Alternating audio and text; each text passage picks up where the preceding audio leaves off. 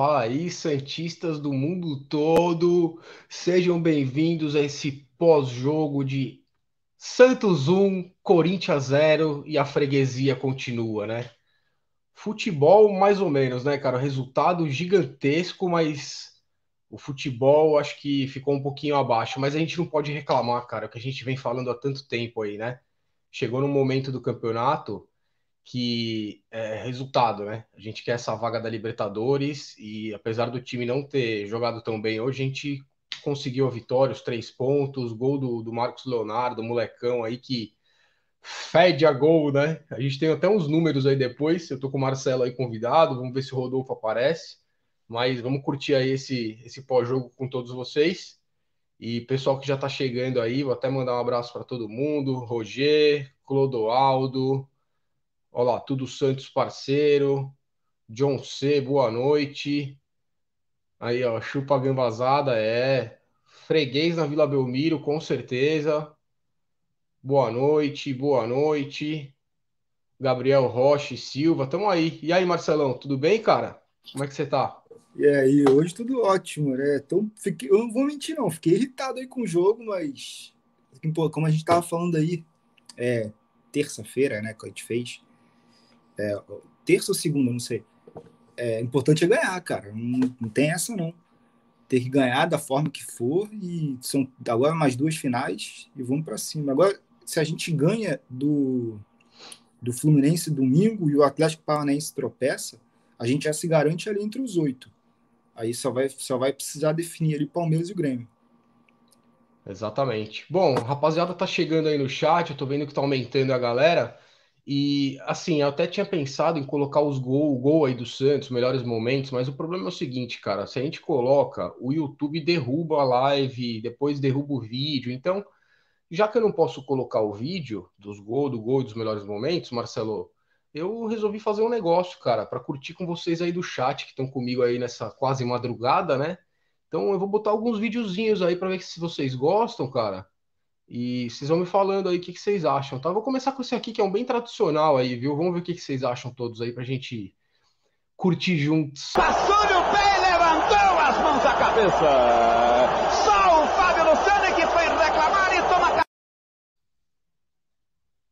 E aí, Marcelo, gostou? E aí, galera do chat, gostou da surpresinha? Cara, eu, eu vou falar uma coisa. Eu até falei com você aí mais cedo. Desde manhã, o Robinho postou, né? É, sobre o sobre aquele do jogo de 2005, Robinho versus Tevez, 3 a 0 Cara, não interessa o que ele fez fora de campo, assim, nem vou me meter nisso. Mas deu uma saudade dele, cara, que, pô, ele contra o Corinthians, então, nossa. É, esse fazia chover. Esse jogo de 2015 eu tava lá, cara. 2015 não, 2005, desculpa. Eu tava, eu tava lá. Tava um calorzão, foi puta que dia maravilhoso, cara. Foi aquele que ele dançou a cúmbia zoando o Tevez, não foi? Gol logo no início do, é, Léo. Exato. Esse mesmo. Exatamente. Bom, vamos falar do jogo. É, pessoal que está no chat aí, mandando um abração para vocês todos. E vamos falar aí o que, que vocês acharam. Uh, eu acho que o primeiro tempo foi um negócio assim terrível, viu, Marcelo? Eu, eu tenho aí meus 38 anos, cara, quase.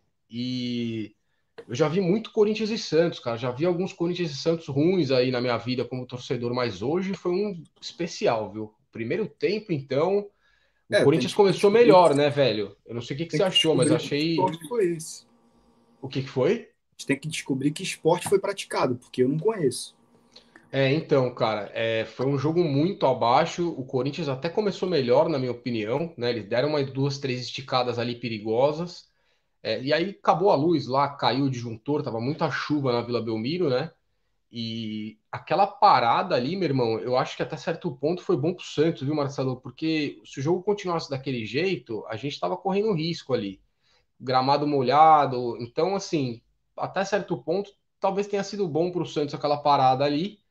E aí depois o jogo caiu demais, né, cara? É, aquele primeiro tempo, acho que a gente teve pouquíssimas chances dos dois lados, né? É, nenhum jogador se, se sobressaiu ali. Ah, assim, é isso que eu ia te falar, cara. O, o Luan Pérez, olha que partida espetacular. Ele, para mim, foi o melhor em campo. É, tivemos outros jogadores aí também que foram bem. O, Quem mais que foi bem ali? Acho que o Luan Pérez foi o cara para mim que, que destoou, cara. Então. Eu não acho que o Lucas Braga tenha ido bem, mas eu acho que pelo menos ele tentou. Eu acho que Sim. poucos estavam tentando. Eu acho que ele estava tentando ali alguma coisa. E aí, ó, boa noite aí pro Santo A, boa noite pro DWP que tá chegando. É, cara, eu, o jogo nesse primeiro tempo foi bem. Assim, não tem nem muito o que comentar, né? É, o Cuca tentou ali é, algumas alterações. É, achei que a falta do Soteudo ali, que foi para o banco, fez muita diferença para o jogo do Santos. E isso é preocupante, né? Porque a gente vê que, além do Marinho, com certeza o Soteudo jogando aberto ali, ele faz muita diferença nesse jogo do Santos, né, cara? Tanto que a gente vai falar do segundo tempo logo mais, que eu acho que, como diz aqui o DWP, o Soteudo acabou com o jogo, velho. Ele entrou ali, o pouco que ele jogou, ele resolveu, né? 18 minutos só. É, uma outra coisa que eu não sei se você notou bastante, né? É como muda também o padrão do time quando a gente tem o Caio Jorge e quando a gente tem o Marcos Leonardo. O Marcos Leonardo é um menino que está se mostrando um artilheiro, né? Ele tem pouco minuto jogado aí e já chegou no quinto, sexto gol, sei lá, no campeonato. Então, mas ao mesmo tempo, uh, aquele, aquele trabalho que o Caio Jorge faz de pivô, aquela saída da área, ele começa muitos ataques do Santos, até bolas que são esticadas para os dois lados mudou um pouco a dinâmica do ataque, né, cara? Então, é, é, o, é porque o, o Caio ele volta muito e às vezes ele faz até o meio, né? E, e o, o, tanto que o, o Marcos Leonardo pegava muito a bola no meio, tentava ir sozinho para frente. O Caio já distribui mais, então eu acho que fez muita falta, sim. É, o Cuca tentou, até, é, é, a gente até falou, né, na, no pré-jogo, ele tentou ir com o Ivonei ali no meio, para dar uma preenche, só que não, não, assim, não que o Ivonei tenha ido mal, mas não, não, não conseguiu fazer, é, não conseguiu preencher ali, ficou um espaço muito grande entre o meio e o ataque. E eu, eu acho que isso estava dificultando muito para o Marcos Leonardo. E eu vi muita gente criticando no meio do jogo, mas não acho que tem, assim, eu acho que ele estava fora da característica dele. Quando ele foi para a característica dele, onde ele estava, posicionamento, ele fez o gol. Ah, mas o gol era fácil, ok, mas o posicionamento ah, estava lá, né? Tem essa de gol fácil, não, cara. A gente já viu tanto gol que parece fácil, na hora do vamos ver o cidadão dar aquela ramelada, né? Então, é, é clássico, velho. Clássico é sempre difícil. É, pode estar os dois times bem, mal, não interessa. Clássico é sempre muito bem disputado. É, e hoje foi mais um jogo assim, foi muito brigado, né? Eu acho que a gente nunca pode reclamar desse time do Santos de empenho, né, cara? Eu acho que ele, principalmente é, naquela parte final do jogo ali, o Santos se entregou dentro daquela, daquela, daquele estilo de jogo que eu não gosto, né? Mas hoje funcionou, meu irmão. Jogou por uma bola, basicamente, e fez, né? Uh, eu queria perguntar para você algumas coisas, né? Acho que o Luan Pérez é, é nítido que foi o, o, cara da partida, mas o Luiz Felipe também foi bem, cara. Eu estava bem preocupado antes do jogo, né? O Luiz Felipe vinha passando por uma fase aí meio complicada, tecnicamente, até fisicamente, muita contusão.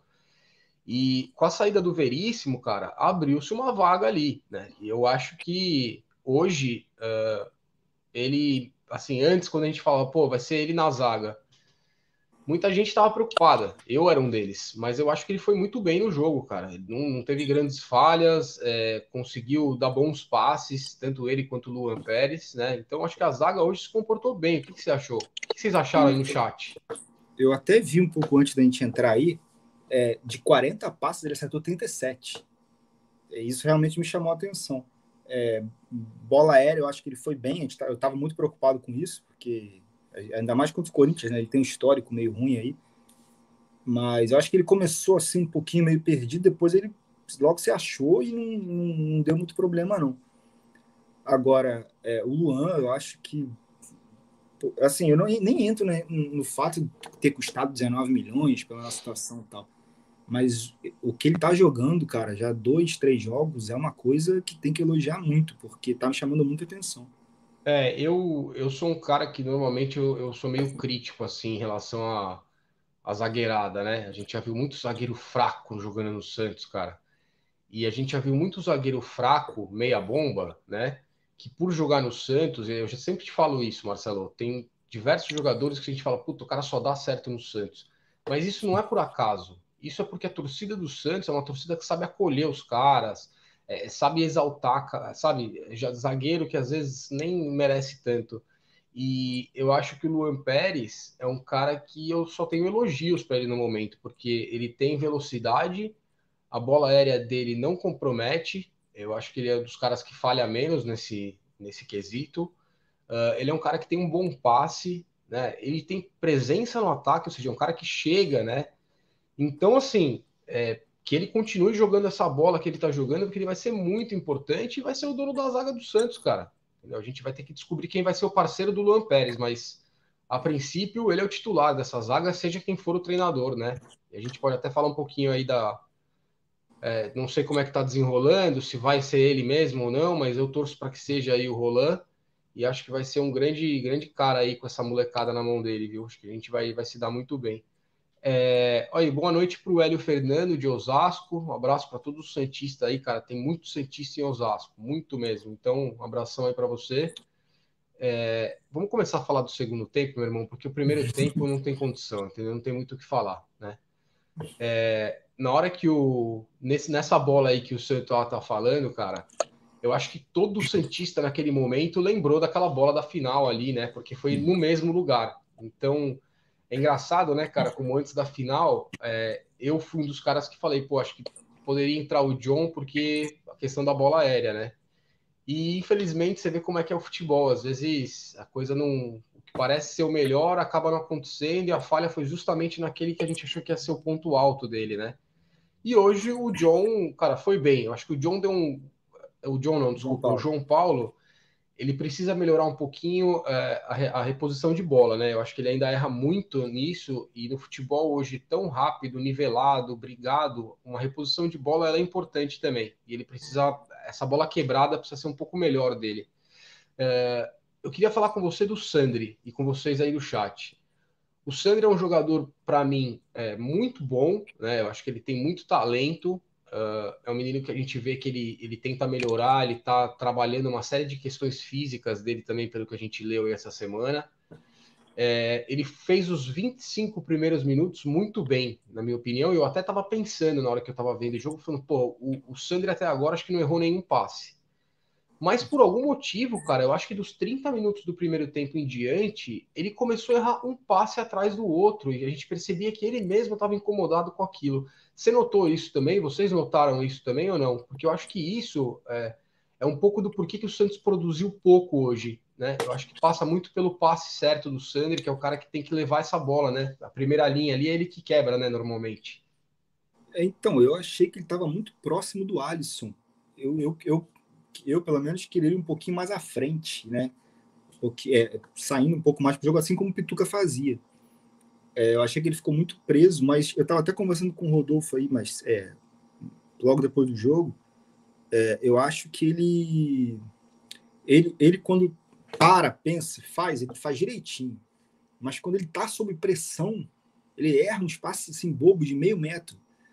Então eu acho que eu acho que essa evolução também. Ele tem o quê? 19 anos, 18, não sei. Ele vai aprendendo aos poucos. Mas ele meteu, é, pô, se eu não me engano, é, lançamento, eu até vi, eu, eu, acabo o jogo, eu vou ver uns números, né? Eu até vi, se eu não me engano, ele acertou acho que 10 de 12 lançamentos. Ele, tá, ele, ele, quando para, pensa, ele sabe o que fazer, mas quando ele está sob pressão, ele ainda peca. Eu acho que isso ele precisa evoluir. Isso eu é, acho. Eu... Pode fala, falar. Fala. Não, pode falar. Não, eu só não gosto desse negócio de, de dele ficar muito preso atrás. Eu gosto bem, mais dele solto. Cara, ele, ele com certeza é, é um menino que está em franca produção ainda dos, dos, dos, aqui, dos quesitos dele de futebol, né, cara? Então, é, com certeza ele vai evoluir, e é isso que a gente fala, que às vezes o jogador sai muito cedo e vai para a Europa, e aí você fala, pô, o cara bate e volta, né? Porque nem sempre o cara tá pronto, cara. A gente acha que futebol é assim, chegou, jogou. Obviamente que, caras, é, é sabe, extra classe aí, fora da curva, cara que chega lá e. Demora. Não, mas às é... vezes cada um tem às vezes também demora. Exato, exato. Agora, caras como o Sandri, que são, é, sabe, meio de campo, o cara que precisa trabalhar um pouco mais essa questão da, da velocidade do jogo, da velocidade de tomada de decisão. Então ele só tem que ele só tende a melhorar, né? Cada vez mais e vai ser um dos pilares aí desse time do Santos para o ano que vem. É, falando em pilares, né? O Marcos Freitas Nunes ele fala uma coisa que para mim é importantíssima, né? Ele falou: graças a Deus que o Luiz Felipe foi bem hoje, mas Marinho Soteu do Santos não pode perder. Cara, é, é muito nítido, né? Na minha opinião, uh, e acredito que a maioria das pessoas aí devam concordar com isso o Santos depende demais do Marinho e do Soteudo, né, cara? Na verdade, são assim, sem os dois, realmente o time sofre demais. Assim, a gente vai acabar não criando nada. Tanto que com o Soteudo em campo hoje foi um time, ele jogou muito hum. pouco, sentiu. Espero que não, não, não perca aí muito tempo, né? A gente tem dois jogos importantes ainda pela frente, mas é, eu acho que é muito importante, seja qual for o treinador que o Santos vá, vá confirmar aí nas próximas horas, próximos dias, a gente não pode contratar, né? Transfer ban, essa coisa toda. Eu acho que se tiver um esforço para ser feito, é tentar manter esses caras, velho. É, eu sei que tem um, um gigantesco com o time do, do Soteudo lá. É, a gente não sabe até que ponto isso é fácil de se resolver ou não, os valores que realmente é, assim, são valores acima do que aquilo que o Santos pode pagar e deve pagar no momento.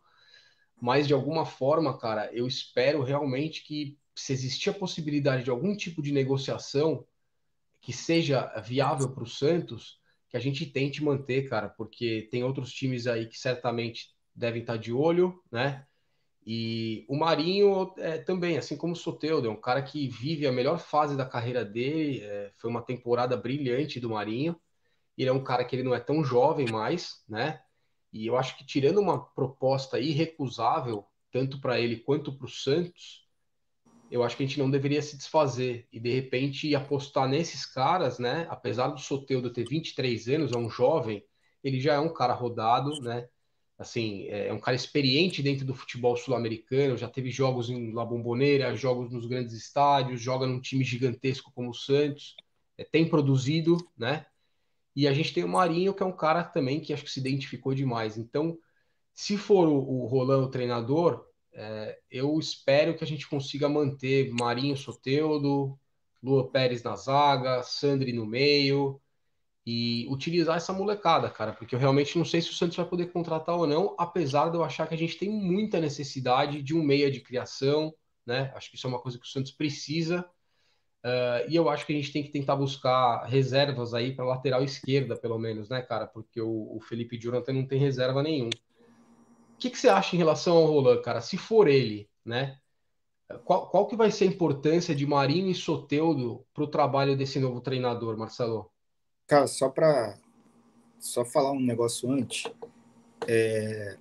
Primeiro, essa história de Soteudo no Flamengo, é eu sei que, ele, que o Flamengo realmente tem interesse, tá? Isso não, não é. Mas saiu essa notícia de troca de por Vitinho e Michael é, e um e o Santos tinha pedido teria pedido o Léo Pereira. Então vamos lá, só para só para deixar claro que eu tenho visto muita gente desesperada com isso. Vitinho ganha 950 mil por mês, ou seja, você esquece. Nossa.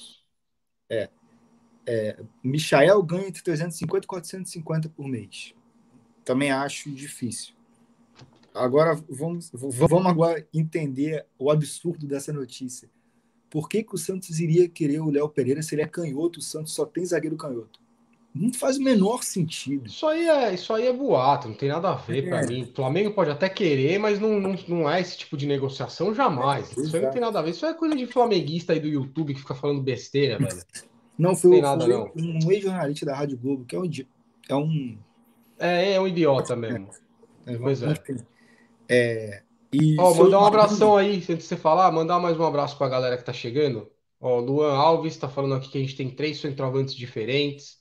É, o Marcos Freitas aí que a gente já falou com ele, leu aí a pergunta dele, o comentário, desculpa. O Walter Vieira, boa noite aí, grande Santista também. Márcio Gomes, não sei se o DWP, a gente já falou. Uh, e vamos aí, vai, vai. O Roger já falei também. Vai falando aí então, Marcelo. E depois a gente Cara, vai falar sobre, sobre o Marinho. Um ele deu uma entrevista falando que para sair do Santos tem que ser uma coisa muito boa para ele e para o clube. Que ele não tem a menor vontade de sair, que ele está muito feliz.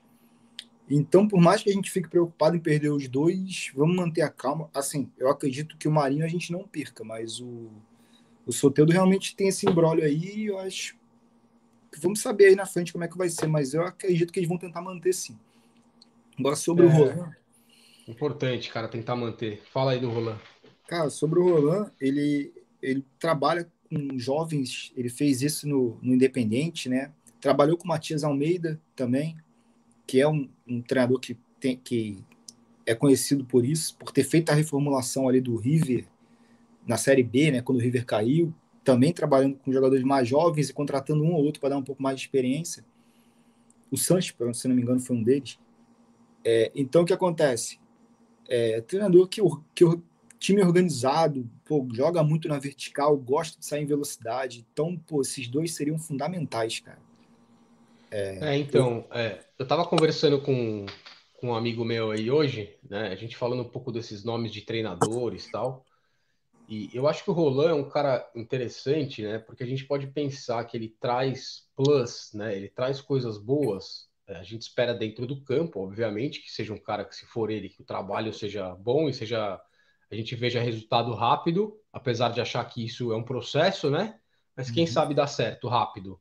De qualquer forma, ele traz para gente, né? Se vier, cara, um lado que eu acho que é muito importante no futebol hoje, que é a tecnologia, né, Marcelo? Eu li as últimas umas reportagens muito interessantes de como ele é um cara que está muito ligado a tudo que tem de mais moderno, né? E que pode ajudar muito na performance do time, né, cara? Então o rock, o hockey usa muito isso. Exato. Como ele veio do hockey. É, então, ele é um cara muito culto, é um cara que, de repente, passou também por grandes clubes, é campeão, acabou de ser campeão lá no Chile, né? Então, tomara que dê certo, cara, e que seja um cara que venha, né, entendendo realmente qual que é o projeto do Santos, qual que é a capacidade do Santos aí de investimento para o futuro, o que, que a gente imagina como modelo de jogo. E eu acho que é um cara que pode contribuir muito, né, em tudo isso, no planejamento, no futebol como um todo lá do clube, né? É, então, e é, ele usa muito drone, né, para filmar os treinos. É coisa que o treinador do Palmeiras faz muito também, né? Ele filma muito, usa muito para poder estudar depois tudo que fez, tudo que aconteceu no treino. É, mas é isso, cara. Eu, se vier mesmo, eu acho que vai ser um tiro na mosca do Santos. E outra coisa também, ele não viria é por causa de dinheiro, porque parece que ele tem uma proposta do Cruz Azul do México e lá a gente sabe que eles pagam muito bem, sabe que não pode contratar, que vai trabalhar com jovens, é, sabe de. Acredito que ele tem internet em casa para saber de todos os problemas do clube. É, então, é, se ele vier, é porque ele quer vir. Se ele quer vir, cara, quando a gente quer trabalhar, dificilmente alguém supera a gente. A gente faz de tudo para ter sucesso. Isso que é tá mais. Aí, Oh, olha quem tá aqui. Temos um co-irmão. Olha lá, um porquinho, cara. Seja bem-vindo aí, Gui, porquinho, acompanhando aí. Falo para vocês, cara, eu gosto, velho. Sem interação entre torcidas, o futebol acaba. Então, torcedor de outros times é sempre bem-vindo aqui. Obviamente, né? A opinião, sem, porra, sem xingar ninguém, sem desrespeitar, que senão a gente derruba e para derrubar, a maioria de vocês está acostumado a ser derrubado, né? Então, Vamos que vamos, mas seja bem-vindo, meu irmão. E freguês, mais ou menos, né, velho? É, esse, umas duas vezes aí, o negócio deu meio ruim, mas Deus quiser, ano que vem tem mais, e aí não vai ter cuca não para entregar na final, viu, porquinho? Então fica, fica à vontade aí até ano que vem, velho. Olha lá, é, o Santos está falando aqui, ó, o Santo aqui, sobre o Roland, ele ouviu que tá tudo certo, tava faltando o conselho aprovar a contratação. E estão falando que o conselho aprovou por 5 a 4 é isso aí, cara. É, tem que passar pelo, pela aprovação do, do Conselho de Gestão lá do Santos, né? Conselho Gestor, Comitê de Gestão, né? E que eles façam a melhor proposta dentro daquilo que o Santos pode pagar. Isso é o mais importante, né? A gente não pode fazer loucura. Os próximos anos, todo mundo, todo santista que acompanha sabe que a coisa vai ser de contenção de gastos, arrumar a casa, para que a gente, cara, possa colher frutos aí no futuro. Mas de qualquer forma, para o Santista, cara, eu não vejo isso como grande. Nossa, que preocupação. Porque, pô, se liga, ao contrário do nosso. Ao contrário do nosso Gui que tá aí, o palmeirense, né? Que são, são times que dependem de investimento, de padrinho, é time novo rico. Então, puta, tem que contratar, tem que contratar 50 caras, tem que pagar 50 milhões no Lucas Lima. O torcedor do Santos não precisa disso, velho. A gente tem a base, a gente quer que invista na base, a gente não quer contratação podre aí só para falar que trouxe, entendeu? Então, a, apesar de ser um processo duro, né? Obviamente, não vai ser fácil. Eu acho que o torcedor do Santos está muito preparado e a gente normalmente, quando entra em fases em que a gente tem que apostar e olhar para dentro da nossa casa, o resultado vem, né, velho? E hoje veio de novo com o gol do moleque de 17 anos, que tá fazendo um gol atrás do outro, né, Marcelo? É, se eu não me engano, é três jogos, três gols nos últimos três jogos. É, mas essa notícia aí do, do, do Roland ter acertado, eu vi também. E a Joana Jacinde do Sport TV, né, que postou. Só que a, assim, a reunião do conselho é amanhã né? Então, por isso que eu fiquei meio assim, mas talvez pode ter sido um pouco informal, né? Entre eles conversando e tal. Então, vamos saber. Mas é, se realmente o conselho aprovar, se tiver tudo certo mesmo, tudo, ele não será anunciado agora, porque ele precisa primeiro se desligar da, da católica. Tá? Então, vamos segurar um pouco essa ansiedade aí.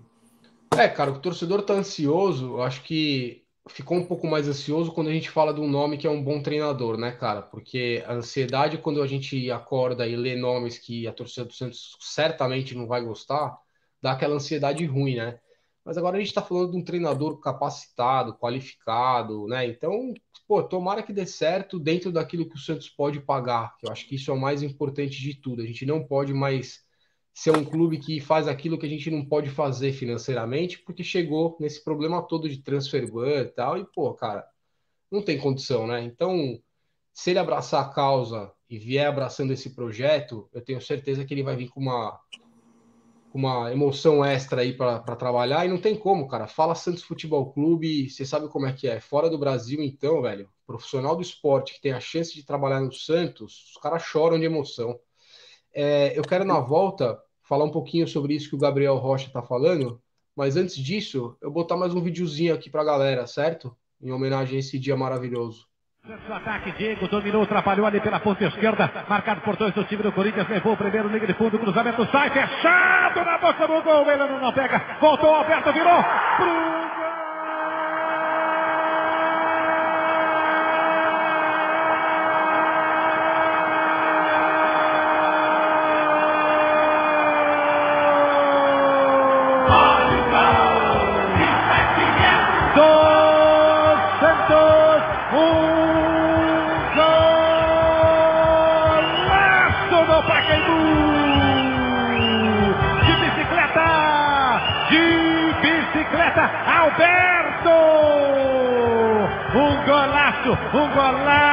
no Pacaembu, para arrepiar a galera. Cruzamento na esquerda, Alberto vai, puxa uma bicicleta na sobra, enfia uma paulada para o fundo da rede, é bola na rede. Bola na rede, golaço, golaço do Alberto, camisa 9, 1 a 0. Que coisa, hein? Eu tava lá também, hein, Marcelo? Abraço pro Bié, pro Flavio Guerra, Fabinho, Pepe, todo mundo que tava lá aquele dia, que eu nem lembro mais, mas a gente tava com a cara na grade lá naquele chiqueirinho lá do Paquembu e vimos esse golaço aí, essa vitória linda. Eu lembro é, muito uma... bem desse jogo, cara. Foi uma quinta-feira, hoje que 8 e meia da noite. Foi 4x2, 2 do Alberto, 2 do, do, do Elano. Elano, é, e no exatamente. início do tempo, eu achei que fosse meter uns 7, 8, depois deu uma parada. É, esse jogo foi demais e foi aí que, que realmente começou o sprint, né, velho, daquele ano. Então, esse é um jogo muito marcante para o torcedor do Santos. É, cara, é, o Gabriel fala uma coisa, ó, uma, uma coisa precisa ser dita. O Cuca não deixa o time avançar quando o Soteldo ou o Marinho não estão em campo. Ele não tem confiança no ataque da base. É, Gabriel, eu acho que é um pouco disso. Eu acho que o Cuca é um cara que esse ano ele teve que aprender um pouco mais a lidar com a necessidade de usar o que ele tinha ali, né? Se ele fosse escolher, eu não sei se ele tinha escolhido usar a molecada toda que ele teve que usar esse ano, né? Então, eu não acho que ele tenha confiança 100%, né? E realmente, velho, é, seja por dependência técnica, seja por uh, de repente o, o, feeling do cara ali que está acostumado a não tem Marinho e Soteudo, esquece, a gente não pode atacar. mas eu, eu, eu enxergo isso também, cara. Marcelo, você enxerga isso também, cara? Quando não tá Marinho e Soteudo, o Santos diminui muito a produção porque parece que o time fica receoso de atacar, velho. Sim, a gente percebe isso até pelas escolhas dele para substituir, né? Ele nunca bota, ou ele bota o Arthur, que, desculpa, mas não rende, ou ele recua, ele bota alguém no meio. Ele não, ele não, ele não, ele não tenta ali o outro, entendeu? Então, é, é, por exemplo, a gente sempre fala aqui do Alanzinho e tal, ele não ele insiste no que ele mesmo não acredita. Então, é, a, a, chance de, de não render é grande. O Ângelo, que estão falando aí, é um que tem entrado bem, cara. Ele falou hoje né, na coletiva que, que ia colocar o Ângelo, mas o Corinthians colocou o jogador alto, aí ele desistiu. Aí botou o Madison. Assim, eu entendo o Madison porque por causa da velocidade e tal, mas eu acho que era muito pro Ângelo ali puxar um contra-ataque, puxar ali um, né? Sim, mas é, cara, mas é, é, a cabeça do Cuca. Não adianta, não adianta a gente querer do Cuca uma coisa que não é o, o instinto dele fazer, entendeu? Não é. Exato. é. Ele é um cara que ele tá pensando sempre na primeira forma de não tomar o gol. E isso não é certo ou errado, é apenas um, uma maneira que ele enxerga o futebol, né? E sobre é... isso que o Antônio tá falando, é, o Cuca falou na coletiva sobre isso, que se o Santos acertar com o treinador, ele já acha que não é para ficar, que já é para ele sair. É, deu a entender isso, pelo menos. Mas eu assim, eu não acredito. Assim, eu acho que seria muito. Eu, por mais que eu acho que ele deveria ser saído já, eu já acho que ele não deveria ficar mais. A gente tem um jogo importantíssimo em três dias, cara. É, eu, eu, duvido que ele vá largar agora. Ele pode largar depois, no domingo, tal, se o time ganhar. Mas agora, assim, eu acho muito difícil. Bom, cara, é, para mim, né, eu vou te falar a minha, a minha sensação. E, isso aí para mim já é página virada, né?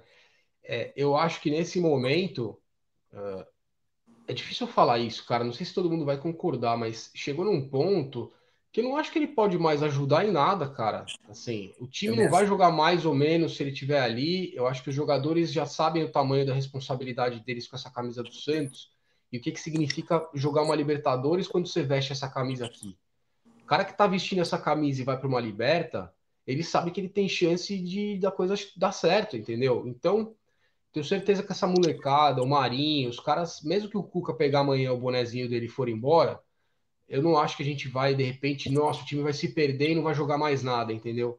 Eu acho muito mais estranho do Cuca falar isso, porque é, ele vai para o mercado agora. A gente não sabe se ele já tem proposta, não tem, se ele está contratado ou não está mas ele pode colocar no currículo dele ali que ele pô, foi até o final e foi um dos caras que ajudou a ganhar essa vaga, mesmo ele sendo talvez um adversário na Libertadores do ano que vem, né? Eu acho que isso é... seria, seria importante ele conseguir sair com essa imagem, porque sair agora na calada da noite já vai ficar pior do que a emenda aí, viu, cara? É, então, ele falou na coletiva que se ele sair, já tiver contratado outro treinador, ele sair, seria um atrativo para o elenco. Então, eu, na minha cabeça, entendi que ele mesmo já sabe que não está conseguindo motivar o elenco. E se ele não está conseguindo motivar, amigo, se ele é o treinador não consegue motivar, desculpa, tchau. Agora, três dias para um jogo decisivo e sair, eu acho muito difícil. É, então, vamos ver, cara. Eu espero que, seja o que for, que resolva aí nos próximos dias, entendeu? Eu não, eu não tenho pressa, eu não estou com pressa de resolver. Eu quero que resolvam a melhor forma possível. E acho que não ter pressa nesse momento é, tem se mostrado uma, uma, talvez uma estratégia acertada, porque a gente tem conseguido aí um nome legal, entendeu? Que está em negociação, ainda não acertou. É, eu sou o cara que eu odeio falar, não, tá certo já, porque o fulano me falou que eu escutei. Eu prefiro esperar, entendeu? Eu sou daquela época, como a gente estava brincando outro dia no grupo do WhatsApp, cara ficava ali até três horas da manhã no Orkut, esperando o setorista falar quem que ia ser a cereja do bolo que ia chegar no último dia da janela, tá ligado? Eu não... nem mais dois craques. É, então, eu não, eu não aguento mais essas histórias, eu tô velho já para isso, então eu prefiro esperar, não sofrer por antecedência, entendeu? Porque a gente tem que confiar que vai vir um bom treinador, cara. E esse treinador vai ter nosso apoio e, cara, eu não sei, eu tô com uma sensação boa que essa molecada aí amadureceu muito nesse ano. Essa pancada, cara, na, essa pancada da Liberta, meu irmão, é. Vai ser é positivo fácil... por um lado. É, então, cara, é fácil comentar, né, Marcelo, com a obra já feita, né? Mas eu sou do estilo do cara que eu procuro ver um lado positivo mesmo Exato. nas piores desgraças, tá ligado? E eu acho que, mano, uma pancada dessa às vezes forma o caráter do, do jogador muito mais do que uma vitória, entendeu? Então, vamos ver. Vamos ver, cara, o que, que vai acontecer aí no ano que vem. É, em relação ao jogo, vamos voltar um pouquinho. Soteudo, cara, é, ele entra, né? Ele tem duas ou três chances ali, ele foi perigoso em todas elas e ele sentiu.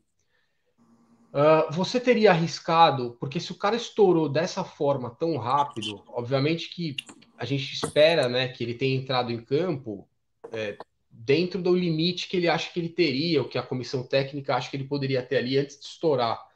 Óbvio que era um jogo importante, a gente precisava muito dos três pontos.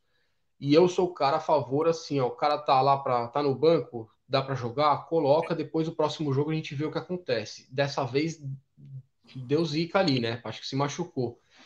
Se a gente não tiver ele, cara, é, seja para o próximo jogo com o Fluminense, seja para o último jogo contra o Bahia, o que, que você faria, Marcelo? Vocês do chat aí, o que, que vocês fariam se a gente não tiver o Soteudo realmente, cara?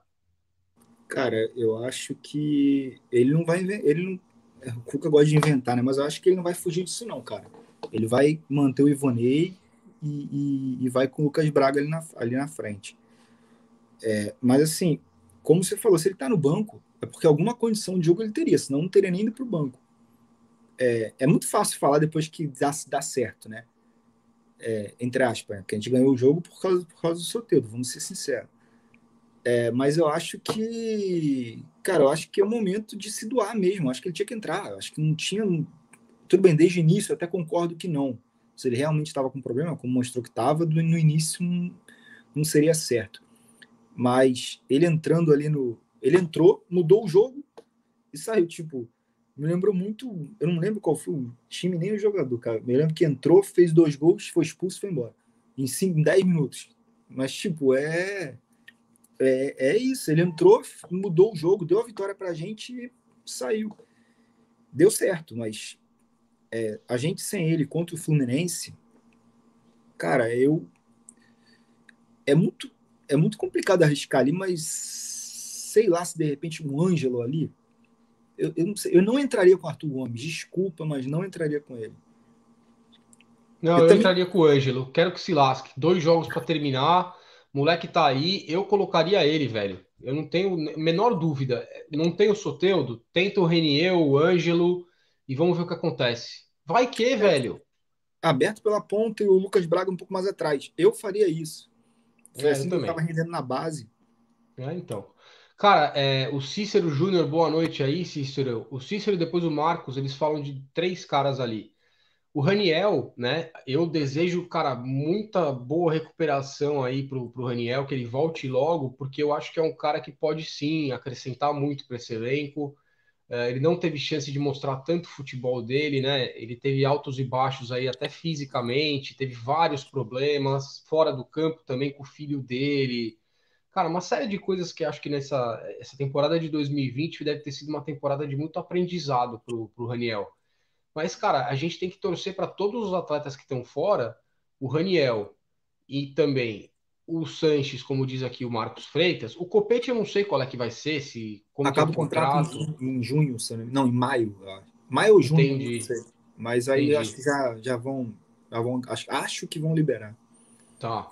Bom, não sei o Copete, mas o Sanches, cara, o Sanches é um atleta e eu tava assistindo o jogo hoje pela Fanatize aqui, que é um, é um app aqui que transmite para fora do Brasil. E o Jameli estava comentando o jogo, né? o Jameli lembrou do Sanches, da, da importância do Sanches para esse, esse time. É, ele faz uma função que, de repente, a gente hoje perdeu alguns jogadores, né? Como o Pituca, que foi para o Japão. O que, que, você acha do Sanches, cara? O Sanches é um cara que já não é mais tão jovem, né? Uh, se eu não me engano, o contrato dele também se encerra aí logo mais. mais. É, ele tem uma, uma lesão de joelho que foi séria, né? Que afastou ele durante tanto tempo aí da, do time. Mas ele deve estar em vias aí de começar a preparação para voltar, né? O que, que você faria, Marcelo? E eu já vou dar minha opinião, e eu queria a opinião de todos vocês aí no chat, cara. O que, que vocês fariam em relação ao Sanches? Vocês renovariam? Vocês renovariam por quanto tempo? Uh, será que de repente, eu não sei quanto o Sanches ganha, também não, não, me interessa quanto o jogador ganha, acho que é um negócio que é particular, mas vocês acham que de repente merece um aumento salarial, manter o que ganhava, de repente re tentar reduzir? Qual que é a opinião de vocês aí, Marcelo e galera no chat aí, por favor, comentem. Cara, é, aumento não daria porque assim, já é, a gente já sabe que ele já ganha um, um bom salário, pô, já está no final de carreira, aumento realmente não daria. Mas eu acho que tentaria renovar sim. O contrato acaba em maio. Eu acho que ele é uma liderança muito positiva e sempre mostrou muito carinho pelo clube, sempre exaltou o clube. Foi para o Maracanã lá na final. É, eu acho importantíssimo para manter. É, parece que ele já está voltando agora em março já, já, já começa a treinar com bola. É, cara, eu sinceramente faria de tudo para manter. Mas aumento. Eu, eu acho que, assim, eu não posso falar porque vale muito de cada um, como você falou. É, mas, assim, aumento, eu acho que nem ele pediria isso, entendeu? Até porque tá voltando de lesão, não deve ter proposta. Então eu acredito que, que, eu acredito que ele renove. Agora eu renovaria por um ano, por causa da idade. Então eu faria isso, um ano. Aí se fizer tantos jogos, aí renova mais um, fa, fa, faria isso. Entendeu? Tipo, por produtividade. Sim. Eu não renovaria por dois, três anos direto, assim, não. Não, eu tentaria fazer, eu nem sei se tem esse tipo de contrato, mas a galera que acompanha esporte americano, NBA, eles têm um tipo de contrato que é faz um ano, de repente mais um ano, com opção do time de renovar ou não, ou do atleta, entendeu? No caso dele, que é um cara mais já com um pouco mais de idade, eu faria um contrato com ele, de repente, dois anos, né? O primeiro ano garantido e o segundo ano com opção do, do time de renovar ou não, entendeu? Não sei se existe esse tipo de contrato, não, mas eu acho interessante, cara, esse modelo. E eu também renovaria com o Sanches, porque eu acho que ele pode acrescentar muito, até se a gente tiver um técnico chegando aí da Argentina, um, um estrangeiro. É um cara que pode fazer muito bem esse trabalho de meio campo também, é um jogador muito inteligente dentro do campo, né? Ele tem ascendência sobre o elenco também é um líder, né, cara? É um cara que se identificou muito com a camisa do Santos. Eu gosto muito do Sanches, cara, e eu espero que ele, o Santos tenha condição de renovar com ele aí por mais um, dois anos e quem sabe ele não encerra a carreira no peixe, velho. Vai saber. É isso, se bobear junto com o irmão um pouquinho. Pois é, né? Eu queria lá o irmão de La Cruz, o irmão dele é muito bom, né, velho? O cara é bom mesmo. Não tem como. Ó, o Walter Vieira tá perguntando pro Gui aí, não sei se ele tá aí ainda, que dia que é Palmeiras e Bayern, cara. Você ah, sabe, agora, Marcelo? pô, é só, é só ligar o videogame. Aí, pois é, né, velho? Você acha, os caras vêm aí, velho, dar uma aloprada, né? Falar que é freguês, mas, porra, os caras foram lá, fizeram o futebol brasileiro passar mó vergonha, velho. Vocês estão. ô, ô, Gui, ô, Gui. Entendeu? A próxima vez, cara, eu não sei se vai ter, mas se tiver uma próxima vez, dá vaga pro próximo aí, pro, pro vizinho, velho. Porque vocês vão para lá e faz isso que vocês fazem, cara. Não tem condição, mas, pelo amor de Deus. Ó. Quanto tempo durou a alegria do título da Liberta? Três dias? Eles foram lá viajar, os caras fizeram aquele cabelo descolorido, tudo mascarado. Aí foram lá, não fizeram nem um golzinho, passaram nem pra, pra final, velho. O que, que é isso? Pô, falando em cara... freguês, eles são freguês de Curitiba, né? Pô, já vi tomar seis, hoje perdeu de novo. É, ah, ah, não, nem vi. O Palmeiras perdeu hoje. Perdeu 1x0 pro Curitiba. Mas o Curitiba já não tá rebaixado? Tá. Eles estão pensando no quê? Eles estão pensando na final da Copa do Brasil, é isso? É, é, parece que joga. Entrou com o time misto, reserva, não sei, joga ah. sexta-feira contra o São Paulo. Entendi. Mas não é o time do elenco grande, do elenco bom. É 800 milhões os caras para ganhar o do jogo do Santos daquele jeito lá. Parabéns, Cuca. Você não. Quando eu lembro daquilo, vou falar bem eu de perto. com raiva, cara. Eu Quando eu lembro daquilo, Cuca, sabe o que, que eu quero? Que você não pode ir embora, não precisa ficar mais, não, velho. Vai, vai que eu fico lembrando daquilo lá, me dá. Oh, até para vou falar uma coisa para você. Xingar, mas tudo bem. Até para eu, até para eu dar uma descansada aqui que me deixou um pouco nervoso essa situação que a gente foi falar, né? Pega mais um golzinho ruim aí desse clássico. Jogada com Marcelinho, ganhou a parada ali na bola, tentou invadir a grande área, rolou para Índio, vai entrar para bater, tocou no meio, tentou o terceiro do peixe, Guga arrumou para Cilinho, tocou pro gol, Ezequiel tirou, Guga de sem pulo, e que gol!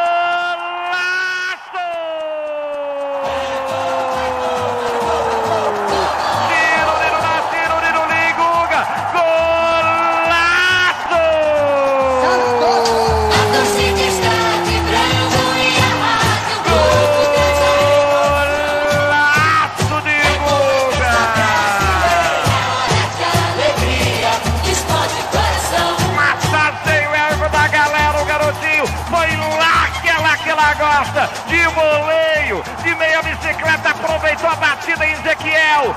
Entrou em vez de dominar, ele entrou meio com o corpo no alto, meio ali olhando para quem vai fazer o que vai decidir na hora do piscar de olho ele decide e emenda um canudaço no ângulo. Ciruriru na ciruliruria do Peixe. Guga outra vez, outra vez Guga. Emocionante no Morumbi, um golaço! Santos! Golaço do garotinho, explode a galera do Peixe. Três para o Peixe, um para o Corinthians, surpreendente. O Santos massacra no Morumbi. Dali Peixe!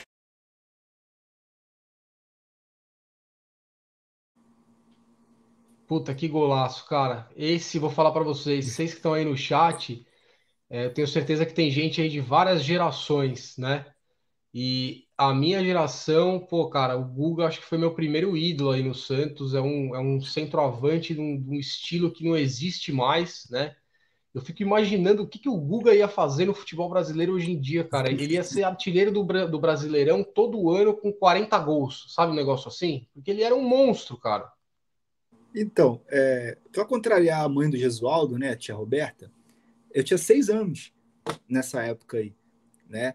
Então, eu não lembro muito bem. Eu, eu lembro, assim, vagamente, assim, flashes, assim, de gols dele, assim, mas não lembro tão bem assim. Mas quando eu comecei a ver na Band ainda aquele Gol Grande Momento, que eu assistia muito, aí eu via muito o Alexandre Santos, né? Que narrava esse gol aí e eu escutava direto. Aí eu me sinto como cara. se eu estivesse lá, cara, porque o tempo todo eu tava de olho nesse gol. Olá, velho. Olha lá o Ricardo falando. Vivi essa época, usei minha camisa da TJ a semana toda depois dessa vitória aí. Puta, cara, eu, eu tenho umas lembranças assim dessa época, cara, do comecinho dos anos 90 ali. E eu era pivete também, cara, e na escola eu estudei na, na, numa escola ali em São Paulo e meu colega de classe, desde o, sei lá, velho, a gente tinha 5, 6 anos de idade, até o, o, Bruno Vicari, que é apresentador da ESPN hoje. E, cara, eu lembro assim que tinha eu e o Serginho, que era um outro brother que era Santista, meu irmão. E a gente ia, velho, de peito aberto pra escola, cara, porque ser Santista naquela época, velho, você tinha que ser casca grossa, porque, meu irmão, era todos os times, velho, com timaço e o Santos com time bom, mas, velho, não ganhava título, era difícil. Então, porra, quando ganhava uns clássicos assim, cara, e a gente passava, velho. Tem um que você vai lembrar, foi a primeira vez no Maracanã, tá? Do Santos. Eu não lembro do jogo, óbvio, eu era muito pequeno, mas eu lembro de flash, assim. Santos 3, Vasco 3. 3 do Paulinho Sim. McLaren, 3 do Bebeto. Sim, Pô, pois três é, do Paulinho. Tava lá, mas eu não lembro assim de, do jogo, lembro de flashes, assim, momentos no, no, estádio, mas eu não lembro do jogo. Mas eu assisto muitos gols desse jogo. Olha lá, o Godzilla aí falando, cara, que o Almir, porra, cara, o Almir era um craque, né, velho? O Almir foi o Robinho antes do Robinho, foi o. Sim, o Almir foi um jogador, tanto que, pô, naquela época era muito difícil um atleta servir a seleção brasileira, velho, porque a gente só tinha craque, né? futebol brasileiro era, meu Deus, era a época de ouro ali, né, cara, da nossa, da nossa geração. E o Almir, usando a camisa do Santos, ele chegou à seleção brasileira, né, cara? Então, é, aquela geração ali, porra, cara, o Almir, o Guga, o Ranielli, era, era maravilhoso, assim, era difícil, né? Era uma, era uma fase muito complicada para ser torcedor do Santos, mas, puta, velho, foi ali que eu que eu cresci, foi ali que eu virei santista, assim, cada vez mais fervoroso, porque é o que eu falo, velho. Quando eu digo que eu acho que tem horas que a derrota ela, ela, ela cria caráter, ela ensina muito mais do que uma vitória, é nisso, cara. É, óbvio, eu nunca quero que um torcedor da nova geração passe o que eu passei ali, que muitos aí passaram, 18 anos na fila sem ganhar um campeonato brasileiro, né? Só que é, eu não, pô, cara, se eu pudesse voltar no tempo, eu faria tudo de novo, eu passaria as mesmas coisas, porque acho que aquilo foi preparando a gente para o que veio depois, né, para aquele 2002, aquele 15 de dezembro ali. É, depois, pô, todos os títulos que a gente ganhou até hoje, né, cara, que foram muitos que essa geração nova comemorou, é, só é possível por conta daquela fase difícil. Então, eu tenho muito carinho, velho, quando eu lembro dos anos 90, camisa da Delerba. É, é isso aí, velho. É, era Vila Belmiro com o barro lá no chão, era Pontarisco, era o Almir, era, era clássico. Pô, cara, a gente pegava Palmeiras, a gente pegava times que eram muito fortes, né, cara, e ganhava dos caras clássicos. Então, era muito bacana, é uma fase que eu tenho saudade e até hoje eu tenho oportunidade aí de ver esses grandes ídolos na mídia social, né, cara? O Guga, o Almir, tantos caras eu aí. Eu gostava muito, cara. Quem? Pouca gente fala no 95, o Wagner. Puta, craque. Como crack. eu gostava desse cara, cara. Wagner era um craque. Ó, o Nazir falando Camanducaia, é, e depois veio a geração de 95, né, cara? 94 a gente teve ainda alguns bons caras ali no Santos, até o Guga ainda estava em 94, se eu não me engano. Se eu não me engano, a gente teve até, cara, Ricardo Rocha na zaga durante um período curto ali. E depois veio aquela geração de 95, velho. Ali foi. Eu tava até falando com. Um... para mim. Eu tava falando com um amigo hoje que trabalha comigo, ele é torcedor do Fluminense. E foi muito legal o papo que eu tive com ele, porque ele contou um pouco de como foi a, a, a, sensação dele daquele jogo de 95, né? De quanto foi triste aquilo para eles, quanto marcou. Mas ele fala a mesma coisa que eu estou falando com vocês agora, que aquilo lá foi tão importante mesmo na derrota que aquilo transformou ele no torcedor do Fluminense que veio até hoje, né? E aí eu falando para ele que, porra, é, pro nosso lado foi uma coisa muito bonita aquele 95, aquela semifinal, meu Deus do céu, né? Tenho lembranças lindas lá com meu pai no Paquembu, Rio de Janeiro. E depois veio aquela derrota, meu irmão, que é. é não foi uma derrota. Sabe. É, meu irmão, foi um roubo, né? E você sabe, né, o que, que eu acho do Botafogo, que se eu tô triste que caiu.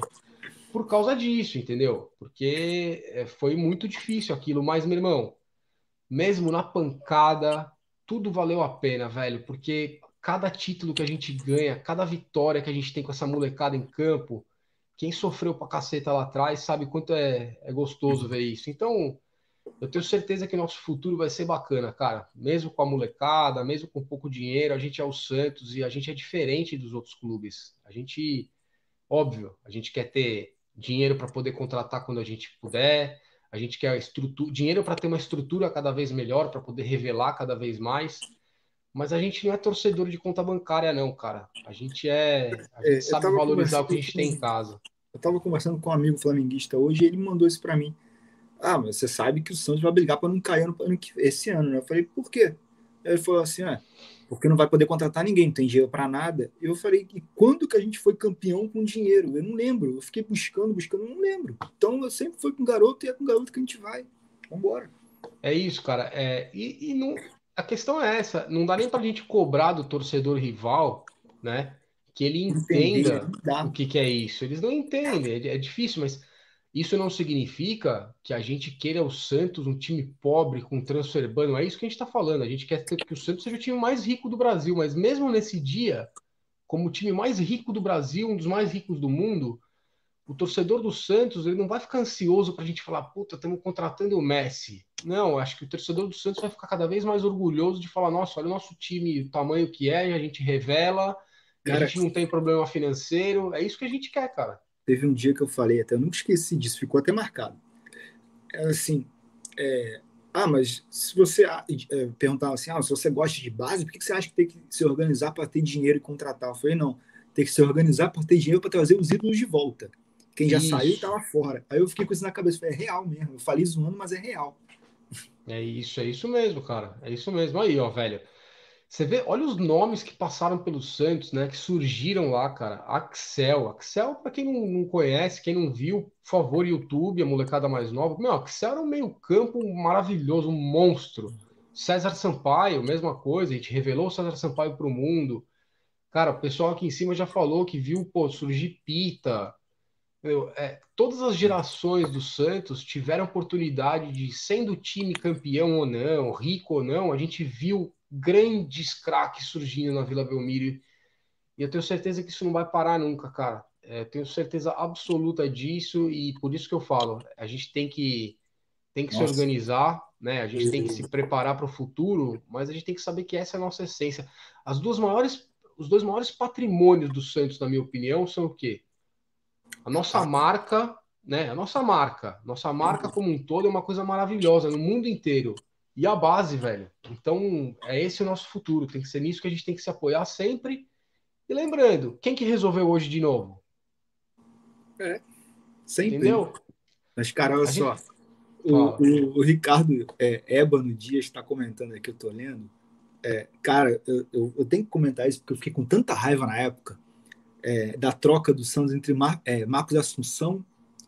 Foi Marcos Assunção e Caio pelo Atirson e, e mais um que veio. Lúcio. Lúcio. Assim, deu certo pra gente, por incrível que pareça, mas eu fiquei com uma raiva na época, porque eu acho que perder o Marcos Assunção era inadmissível. Mas o Atirson jogou muito no Santos. Muito, velho. E o Lúcio também, até a lesão. E se não tivesse machucado, ele seria campeão. Eu também acho. Cara, o Atirson foi um baita lateral esquerdo, né? E ele teve uma- o ressurgimento do Atirson mesmo foi no Santos, né, cara? Ele tinha tido uma O queda Leão, na carreira e no Santos jogou demais. E aquele ano lá o Santos tinha um time muito bom, cara. Uma pena que teve lesão e, e roubaram o Santos naquela semifinal podre com o Corinthians também, né? Seu Sidraque Marinho, se eu não me engano, era o juiz que expulsou o Viola. Ele mesmo. É, então. Ó lá, o foi. falando que viu o Pelé, meu Deus do céu. É o que eu Eu- falo, cara. Entendeu? eu digo São que eu nasci na época que- errada. Qual é que é? Eu digo que eu nasci na época errada, porque eu queria muito ter vivido essa época. É isso. Olha lá, Sullivan Souza, salve aqui, o Trâmite Irmão Coab 2 Zona Leste. Pô, salve pra vocês aí todos, cara. Coab 2 também, cheio de Santista aí na região. E é isso aí, cara, é a mescla, molecada com os tio brother. Olha lá, ó, tá vendo? É, é- é isso, cara, não tem jeito. É, seja na torcida, seja dentro de campo, o nosso sucesso é isso. É ídolo ensinando, é o pessoal mais velho ensinando e a molecada mais jovem vindo com tudo aí, velho. É isso. Fala, Marcelo. Eu nasci no Rio, meu pai é de Santos, né? Minha família, o pai de pai é toda de Santos. E a família da minha mãe é toda flamenguista, mas assim, não é pouco, é muito flamenguista. E eu cresci com eles me botando para entrar em campo com o Flamengo desde pequeno, fazendo de tudo. Sempre foi assim. Por isso todo mundo ficou zoando que eu sou flamenguista, mas sempre foi assim. Cara, eu ia no Maracanã, porra, legal o jogo tal. Cara, a primeira vez que eu pisei na vila, no gramado mesmo, eu nunca vou esquecer disso. Deu frio na barriga, deu nervoso, falei, não dá, é aqui. E aí, cara, mas eu peguei um- um- uma, uma paixão pelo clube assim absurda. Então eu sempre digo que eu não escolhi o clube, o clube me escolheu. Então é, é, foi muito assim. Então é, eu estou contando isso porque porque é, é, muito de dentro da gente, cara. Não, é, é, e o clube não ganhava nada, tá? Foi na época dos anos 90. Então, tipo, é, é, muito assim, cara. É uma coisa que vem de dentro da gente, que não tem como explicar. Nasce, velho. Não adianta. Exato. Ó, é, o Godzilla falando aí, informe Marcos Assunção e o Roberto Carlos são Santista. Sim, cara, o Roberto Carlos, velho, é, eu acho que se a gente sentar hoje para conversar com ele, tiver a oportunidade de falar, senta aí, Roberto Carlos, vamos trocar uma ideia. Ele passou a carreira inteira dele na Europa, cara, falando que ele ia vir jogar no Santos, porque torcia pro Santos, por causa do pai dele também. Infelizmente, cara, ele fez aquela escolha de ir pro Corinthians por causa de dinheiro, né? E eu acho que a passagem dele lá não foi legal. E ele perdeu a oportunidade de realizar o sonho, né, cara?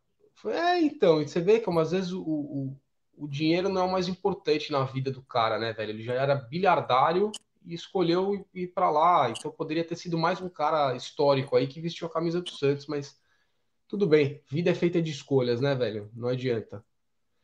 Olha lá quem tá na live, minha mãe. Boa noite, mãe. Como é que tá, mãe? Saudade, viu, dona Joyce? Trabalhei o dia inteiro, não consegui chamar, fui assistir o jogo do Santos e na sequência live aqui pro pessoal. Mas, mãe, a senhora sabe, né, que eu te amo muito, tô com muita saudade, viu? Beijo pra senhora. É, Olha lá, fala. O, o Godzilla tá dizendo que o Roberto Carlos é diretor do Real Madrid. Eu acho que ele é embaixador, não é diretor. Mas ele podia ligar lá e pedir para levar o craque Arthur Gomes aqui, Jean Mota, são jogadores que são muito bons para o Real Madrid. Real Madrid tá numa fase, pô. Olha lá o Roger, cara, falando que a primeira vez que ele foi no jogo foi 87 contra a ponte do Sérgio Guedes. O Rodolfo Rodrigues, Dema, Serginho. Puta, que time monstro, né, cara? Rodolfo Rodrigues. Dema foi um cara que, se jogasse hoje, Nossa Senhora, né, ia ser titular do Real Madrid, o passe mais valioso do mundo, provavelmente. Jogava demais também. Olha lá, cara. A Roberta lembrar, falando. É. Só para lembrar, é, o Santos estava numa fase muito ruim em 2002 antes do título, né? Esquecido lá fora. Esquecido nunca foi, né? Mas apagado, vamos dizer assim. E mesmo assim, pouca gente lembra, mas eu estava até nos Estados Unidos nessa época. Em 2002 foi convidado para jogar em Nova Jersey, né?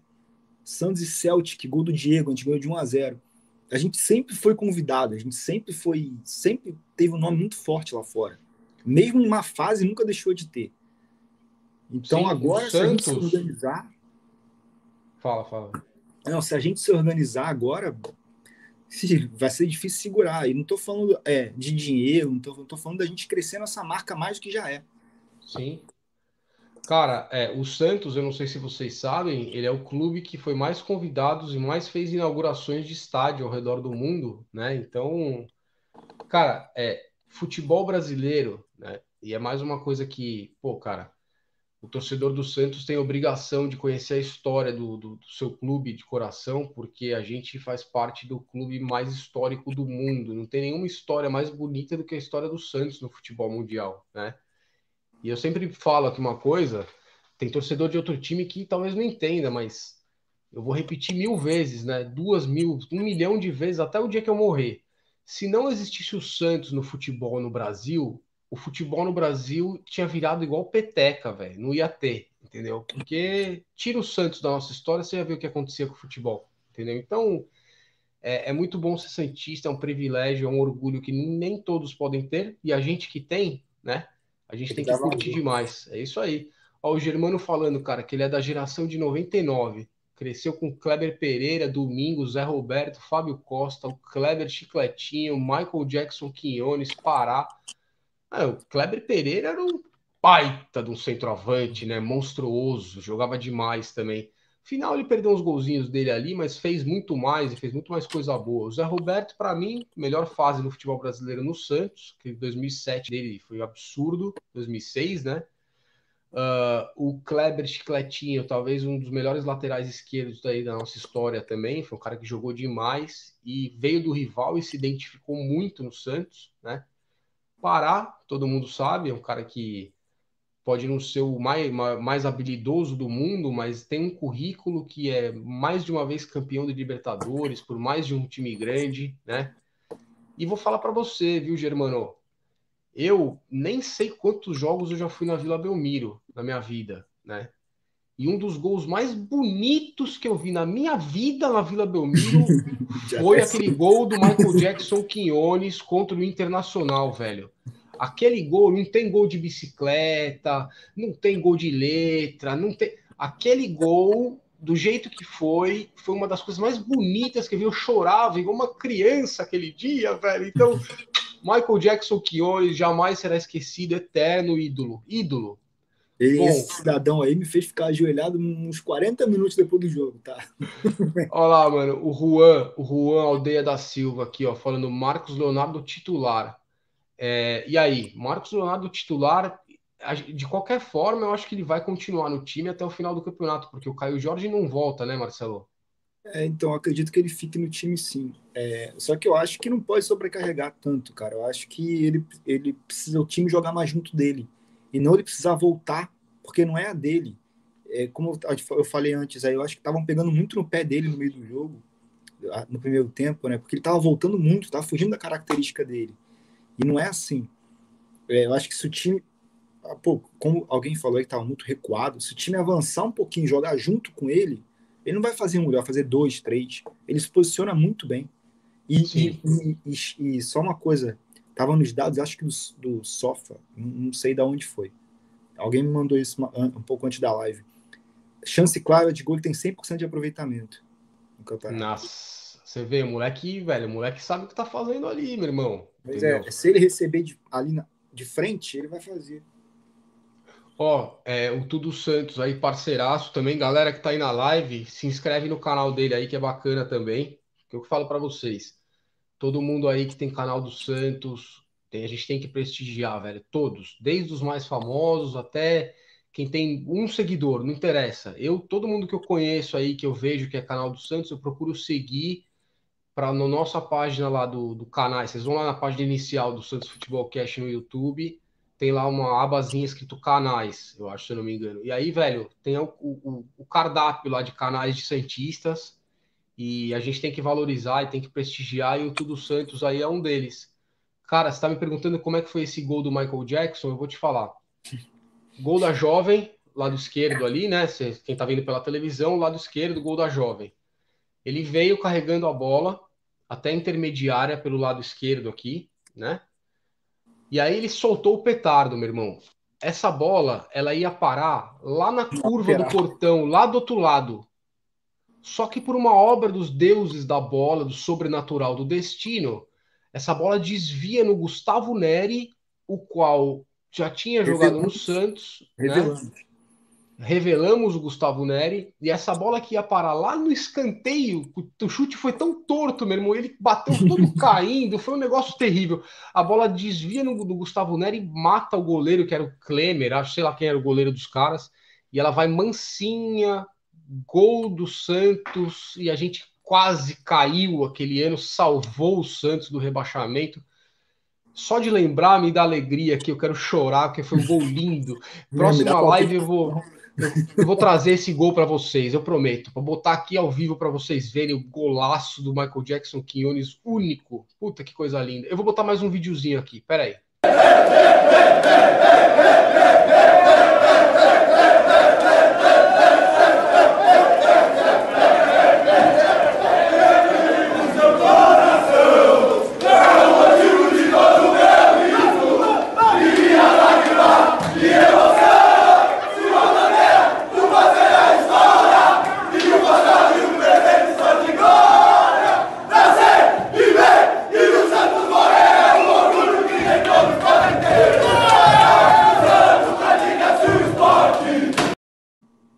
time que tem isso? Conta para mim, Marcelo. Pessoal no chat. Que time que tem isso no vestiário, meu irmão? Esse elenco, ele é muito ligado ao clube, cara. É, é, é, você vê, Soteldo é venezuelano, tava aí cantando o hino todo. Você pega o Bruninho, veio do Lagarto, do Fluminense e tal. Pô, também cantando o hino todo. É, é, é, é uma coisa que, pô, pro torcedor é maravilhoso, cara. Pô, Soteldo é Marinho mano. fazendo tatuagem. Cara, é eles, eles se identificaram demais. Por isso que eu acho que difícil. É, é muito complicado se perder alguém assim, porque é, é, a gente se sente representado em campo, cara. Pô, eu me sinto representado por eles. Assim, ah, pode não jogar bem, pode jogar, mas o carinho que eles têm pelo clube, eu me sinto muito representado ali, cara. É, então, exatamente. Cara, o Sullivan fala aí, ó, em 93, Santos 4 a 3 no Pacaembu.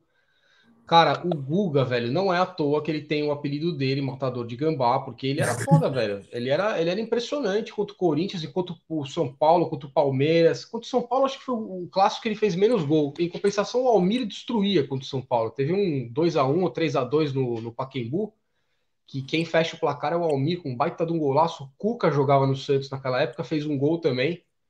Então, pô, são caras históricos aí que um dia eu vou ter a oportunidade, quem sabe, de conversar com esses caras, velho. Cara, é. Eu, eu, já encontrei o, o Guga umas duas vezes, cara. Ele, eu acho que ele mora, né, em Ilha Grande. É do lado de É, ele tem lá, ele tem uma, ele tem uma um barco, né, um barco. Isso, tem uma coisa que é, ele faz lá. Ou se ele legal. lá. Mas ele fala do Santos com um carinho absurdo, cara. Ah, ele usa a camisa do Santos quase todo santo dia, cara. Foto e fala. Ele é. Puta, esses caras, eu juro, eu me emociono só de falar dos caras, velho, porque era uma época tão bacana do Santos, velho. Ó, o Juan tá falando um negócio aqui, ele tá mandando várias vezes essa mensagem. Deixa eu botar aqui, ó. Ele tá falando que o. Que o, é o deve ser o Marcos Leonardo, né? Que ele fez três gols em três jogos. E o Caio Jorge, em 30 jogos, fez dois gols.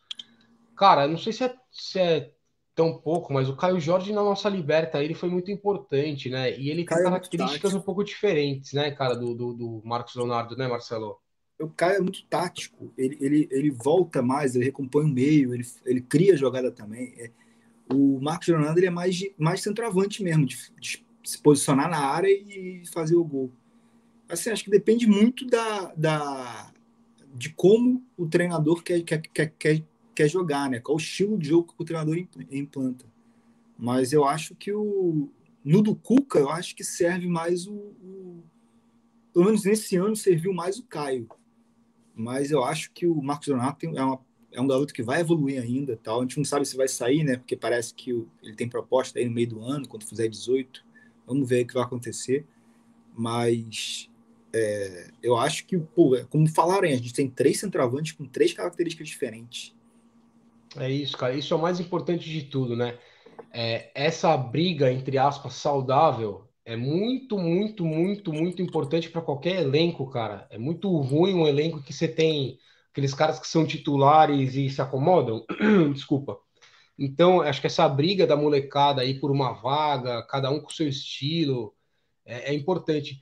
Por falar em briga, só uma, um detalhe que eu queria ter falado ali do jogo e, e deixei passar.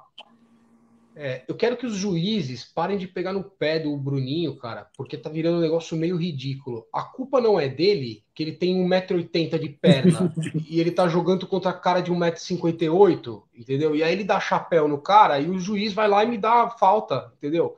O jogo inteiro, velho, ele, ele, o juiz precisa começar a aprender a apitar jogo de um cara do tamanho dele. Os caras, meu, dão muita falta do moleque que não é falta, velho.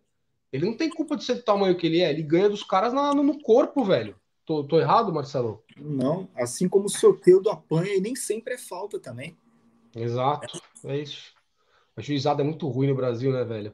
É, olha lá, o Sullivan falando. Sullivan, por favor, Rodrigo, olha a pronúncia. Isso, o Guga, é, o Guga vive de pesca, ele e a esposa. Eu sei que ele faz um tour lá também, uns puta, umas praias lindas, cara. Então, é, cara. Não sei se o Guga vai ver aqui ou não. Guga, meu primeiro ídolo, você, Almir, se um dia tiver oportunidade, eu queria muito bater um papo com você, cara. Seria um negócio muito emocionante. Olha lá, Godzilla falando que as sereinhas, elas cantam todos os jogos o hino em campo, no busão e mandam uma dancinha maneira. Vou achar esse vídeo também, as sereinhas. Porra, outro dia eu vi um vídeo de uma molecada, velho, do time do Santos. O moleque devia ter seis anos de idade, sete. E o moleque falava: Estamos construindo a nossa casa. Pô, aquele vídeo ali, o negócio você olha e você fala, velho, olha que coisa maravilhosa, entendeu? O que eu tô pensando é nove anos, é o Dieguinho. Olha aí, ó, Dieguinho. Dieguinho, Dieguinho. Dieguinho já é ídolo. Que isso, moleque é monstro, é cara. Grande promessa, tá? É, né? É. Olha lá. Vamos ver aqui, ó. não Léo. sei se é ele, não sei se é ele. O vídeo que eu vi é, mas é antigo, não é atual. Ô, Sullivan, o Léo, para mim, é, é, ídolo, né? Giovanni, assim, eu vou falar a ordem, tá? Minha ordem de ídolos aí. Eu não vou falar do Pelé, porque o Pelé é um deus, é um negócio absurdo. Minha mãe que tá aí assistindo, ela sabe. Eu falo do Pelé, eu choro, porque é um negócio. Eu não consigo nem colocar ele em lista nenhuma. Mas, digamos, da minha vida aí de torcedor, né? Primeiro ídolo assim que eu tive, que eu falava, meu, esse cara que eu imitava, que eu queria fazer igual ali no, no molequinho jogando bola era o Guga. Mas em termos de ídolo e ídolo assim que eu vou falar para vocês assim que são caras que eu acima de qualquer coisa. Giovanni, acho que Giovanni é um cara que ele fez ali, quem viveu aquilo sabe o que eu tô falando. Quem pintou o cabelo de vermelho sabe o que eu tô falando, o que ele significa, né, pro torcedor da nossa geração. Léo, obviamente, né? Cara, o Robinho, eu acho que é, quem estava ali naquele dia, quem virou aquela faixa, é, sabe do tamanho da importância do Robinho como ídolo do Santos dentro de campo, o que, que ele significou para a gente, o que, que ele fez ali, né? Então, é, tá na minha lista também. Cara, o Ney, é, o Ney que é um moleque aí que quando ele surgiu já tinha idade para ser meio que tio, pai dele, uma coisa assim, sabe? Então eu tenho foi um negócio maluco ali, aquela Libertadores de 2011, aquele 2010 que a gente foi lá para Bahia, aquela final da Copa do Brasil. Então, ver aquele moleque do jeito que ele surgiu foi um negócio incrível e eu tenho o maior carinho por ele, mesmo com tudo que aconteceu depois, eu não consigo esquecer, né, o que, que os caras fizeram. E aí, meu irmão, depois do Ney, cara, é difícil, né? Depois do Ney, eu acho que eu ainda falta um cara que eu olho ali e falo, pô, esse aqui vai entrar para minha lista de ídolos eternos, assim, do Santos. De vocês aí, eu não sei, né? Não sei qual é a relação dos caras mais velhos com o Neymar, ou com, com o Robinho, ou da molecada mais nova com os nossos ídolos da minha geração. Eu não sei como é que é. Eu passei a minha lista para vocês, depois vocês mandam aí de vocês também, mas o mais importante é o quê? É aquilo que eu falo sempre. Ser torcedor do Santos é um privilégio enorme para quem gosta de futebol, cara, porque seja a geração que vocês forem aí, vocês vão ter alguém para chamar de ídolo e para se identificar, e vocês vão saber que aquele cara pô, surgiu ali dentro de casa na maioria das vezes, né? Cara, E hoje não é isso, meu irmão. Fala, então, vou falar de ídolo assim, é, mas um cara que eu tenho um carinho muito grande, mas muito grande mesmo. Assim, talvez nem jogou tanto no Santos, mas assim, a forma dele com o clube, o carinho dele com o clube é uma coisa tão grande, tão grande que pra mim acho que tem, um, tem que ter um lugar especial, assim, é o Rodrigo. Porque o, o que esse cara fala do Santos lá fora, o que ele, ele- to- olha, se você pegar as entrevistas dele no Real Madrid, pode procurar aí no, no YouTube ele, ele- quando alguém elogia, fala bem, ele sempre fala, vim da base do Santos. Ele, sem- ele tem que falar isso, é uma coisa que parece obrigatório para ele. Não, porque eu vim da base do Santos e lá a gente trabalha muito bem, não sei o quê. É, ah, mas você finaliza muito bem, você sempre foi assim. Aí ele fala, eu vim da base do Santos. Ele é muito assim. Então acho que, eu acho que esse garoto ele tem que ter um lugar especial no, no coração do torcedor, cara, porque eu espero que ele volte um dia para terminar o que ele começou. E Foi pouco, né? Mas eu ficaria muito de olho nele na carreira, porque o que esse garoto tem feito, falado do Santos por aí, é, realmente é, é, é para se, é pra se elogiar, assim, para exaltar. Cara, é, é importante você ter lembrado dele, sim. É, até falha minha. Eu vou ser muito honesto. Eu tive, assim, cara, passagens como torcedor muito marcantes com esses caras que eu te falei na lista anterior aí, que são os meus ídolos na história do Santos, né? O Rodrigo teve uma passagem muito curta, uma pena. O Rodrigo foi, é, acabou sendo para mim o símbolo de tudo que falta no futebol brasileiro, né? Sim. do quanto a gente precisa melhorar como esporte, como é, é, organização dos clubes, para que a gente não perca um menino como o Rodrigo tão cedo. E muito simbólico também o que aconteceu com o dinheiro, né, cara? Que foi a maior venda da história do Santos aí, se bobear, da história da. isso que eu fico maluco. Sabe? Então, assim, é, apesar de tudo isso, né, o Rodrigo foi de um, de um caráter enorme naquela negociação, né? E é um menino que realmente, esse é Santista, e esse eu tenho certeza que o dia que voltar para o Brasil, vai voltar para o Santos, para ser campeão no Santos e construir uma carreira dentro do clube que ele ama e que ele não teve nem tempo para fazer, né, velho? Ah, e só para completar, não só o Rodrigo, tá? O pai dele foi muito Sim. parceiro do clube também. Isso Sim, tem que ser família falado. toda. Muito legal você ter lembrado deles. Bom, é, eu preciso tomar água aqui um segundinho. Enquanto isso, eu preciso colocar um negócio rapidão aí para quem tá chegando agora, tá? Passou-lhe o pé e levantou as mãos à cabeça. Só o Fábio Ricardo, e sim, ele representa a virada da faixa, porque depois desse lance aí que ficou tão famoso, ele bota a bola embaixo do braço, ele vai lá e ele mete o gol. E depois, na hora que começou a dar o tumulto ali, o caos daquele 2 a 1 foram esses caras que a gente conversou aí que botaram a bola embaixo do braço, o Elano, o Robinho, o Léo, o Robert, que pra mim é um puta de um monstro Nossa, que jogou no cara. Santos, é um baita Eu- cara Vou também. contar uma, que essa eu tenho que contar, porque você vai rir, mas eu, eu tenho que contar. Eu, quando o Robert, ele era muito. Ele carregava muito o Santos nas costas. 2000, 2001, é, antes de 2002, né? E, e eu fiz uma promessa para mim mesmo: o primeiro filho que eu tiver, eu vou botar o nome de Robert. Pô, eu cresci e tal, as coisas mudaram. Aí eu fiquei com isso na cabeça. Falei, pô, promessa, né? Vou ter que colocar. Se não acontece alguma coisa, sempre tem essa mania.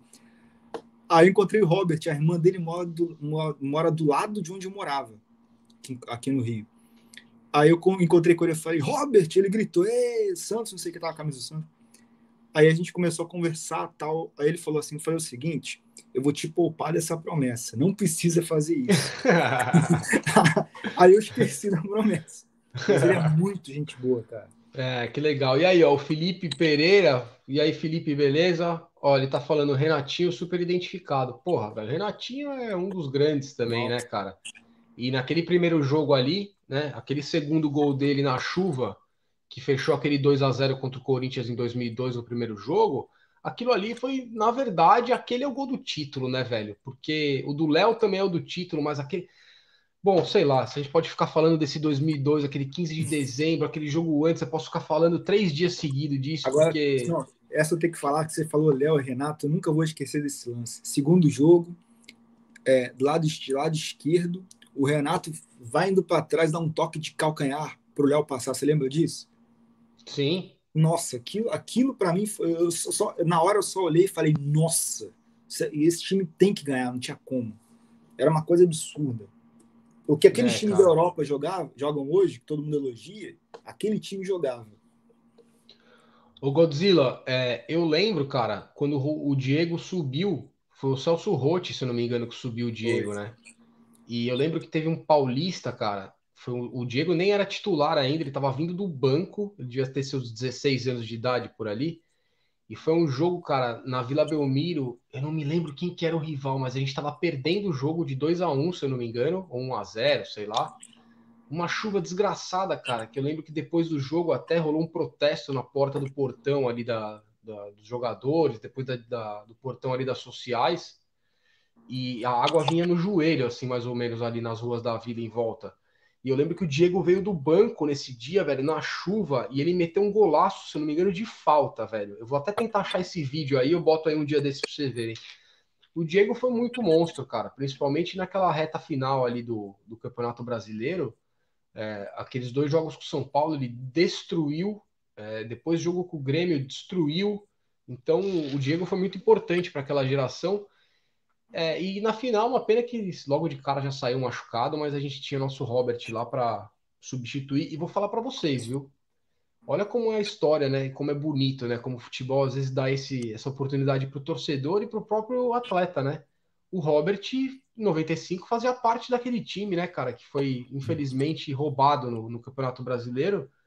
E ele, sete anos depois, né, de volta ao Santos, tem a oportunidade de de repente ocupar o papel mais importante naquela final, naquele momento, né? Porque óbvio, pedalada, Robinho, Elano, Léo, tudo isso, mas o futebol ele não, ele, não, ele não vive só daquele momento espetacular do replay, né? O replay é onde é o que marca, mas a produção do, do time ao longo dos 90 minutos e mais acréscimos é o que realmente decide o jogo na maioria das vezes. E o Robert foi o condutor daquele time ali, viu, cara? Ele que fez o, aquele meio-campo continuar andando, mesmo com o trauma de ter perdido o Diego, que era o nosso moleque ali, nosso, nosso camisa 10, com 5 minutos de jogo, 2 minutos de minutos, jogo. Né? Então, tem 2 minutos, 30 segundos para sair. É, então, até saiu carregado. Então, é muito importante o Robert ter sido esse cara, pela experiência, pelo já ter vivido um momento de dificuldade no Santos, numa derrota tão doída e tá lá para levantar e virar aquela faixa. Foi, foi muito bonito, né? Então, rapaziada, estamos chegando aí a uma hora e meia quase. Hoje é mais tarde, né? É, foi um pós-jogo aí misturando lances, comentários do jogo, mas depois virou papo de tiozinho com a molecada mais jovem, né, cara? Falando do passado aí, das histórias do Santos, porque é muito legal também. É, então, o que eu falo para vocês: não importa o que, que vocês estejam falando, falem do Santos, cara. Seja para ver vídeo no YouTube, acompanhar canais, contar história. Pai é Santista, troca ideia com seu pai para ele contar as histórias daquela época, o vô, o tio. Cara, o mais importante é isso: é a gente sempre cultivar a nossa memória, né? A nossa memória de, de Santista e também cultivar o nosso futuro, velho. E a gente talvez seja o único clube que consiga ter essas duas coisas tão brilhantes: o passado maravilhoso e um futuro que a gente sabe que vai ser bacana, se Deus quiser, com essa molecada toda. Alguém até falou aí que não via a hora de começar o Paulista e de repente a gente a gente ser grande parte do time jogar a molecada da base, né? Eu acho que é, é esse é um negócio que o Santista vai gostaria de ver aí, na sua maioria. A gente fez até uma enquete no canal, deu 90%, né, Marcelo? Pô, é, é só uma coisa. É, o professor Alisson está perguntando qual o critério para ser ídolo. É, cara, eu, eu acho que isso é muito particular, né? é, um. particular. É, pô, eu tenho muita gente. É, tem o Zé Roberto como ídolo. Eu gosto muito dele, mas sinceramente eu não tenho, assim. Mas eu acho que vai muito de cada pessoa. Eu acho que não tem essa de, ah, porque ganhou título. O Giovanni foi ganhar só em 2010, né? Nem foi protagonista nem nada, mas para quem viveu aquilo, não tem como dizer que não é ídolo. Eu acho que vai muito de cada um. Então, é, cara, vai de geração, é, vai. Porque de repente, né? A minha geração, como eu te disse, o Alisson, professor Alisson, é, a gente passou, sei lá, 18 anos sem ganhar nada. Como é que poderia ter um ídolo no Santos só baseado em ganhar título.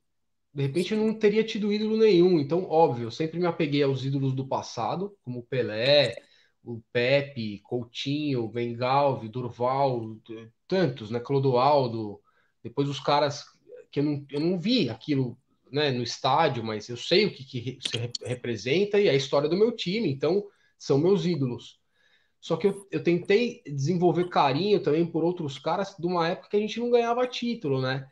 E eu acho que o, o ele representou muito isso. A gente, de fato, ali, né, infelizmente não tem lá escrito no, na CBF que a gente foi o campeão brasileiro de 95, mas o Giovani, ele representou muita coisa para o Santos, inclusive assim, é, é, é, triste falar isso, né? Como torcedor do Santos, e é isso que a gente briga para o futebol brasileiro melhorar para não precisar passar por isso, mas foi a venda do Giovani que fez a Vila Belmiro ter um gramado decente, que fez a gente ter uma iluminação decente. Então, além de ter... te cobra. É, é, é pegar a... o dinheiro dessas vendas e, e usar para o clube. Isso, exatamente. Então, assim, apesar dele não ter ganhado o título naquela primeira passagem dele, ele significou o renascimento, né? A minha geração nunca tinha visto uma coisa, o time chegar numa final de campeonato brasileiro. Depois do, a, a geração hoje, né, que já ganhou tantos títulos aí vendo Santos em campo, é, parece muito pouco, mas numa época que a gente não ganhava título, chegar na final do Campeonato Brasileiro daquele jeito, um cara com camisa 10, aquilo lá foi uma coisa gigantesca e o Giovani ganhando o título ou não, sempre vai ser meu ídolo, assim, muito grande, sabe? Então é isso, acho que vai muito de acordo com cada um mesmo.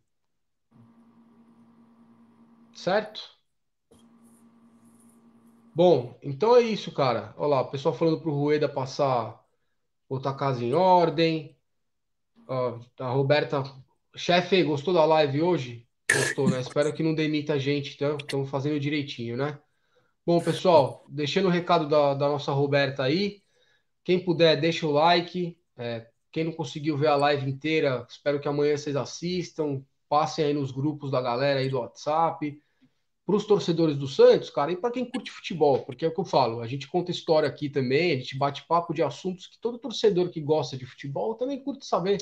Eu sou um cara que, é, quem conhece, quem quem me conhece como torcedor de arquibancada, que eu acho que muita gente que me assiste aí são caras que pô, convivem comigo lá, é, quem não me conhece, mas está me vendo aqui, é, sabe que o mais importante de tudo, velho, é a gente trocar ideia do Santos e falar de futebol. O futebol é nossa cultura, né, cara? E o brasileiro tem que entender a importância do futebol. Então, seja você santista ou não, é, faça como eu, cara. Valorize aí nossa cultura, participe de outros canais também, de outros times, para ver o que os caras estão falando, sempre com respeito, sempre cultivando o nosso esporte, né?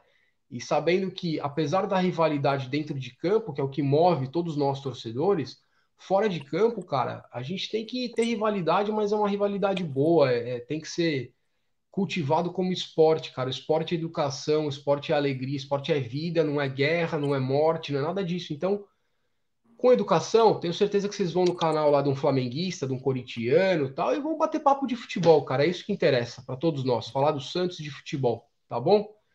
Boa noite para todos vocês aí. Santos 1, Corinthians 0. Noite maravilhosa, tenho certeza para todos vocês. Para mim também. Vamos, Santos. Até a próxima, molecada. Fiquem com Deus. Abraços, beijos aí. Tamo junto. Foi.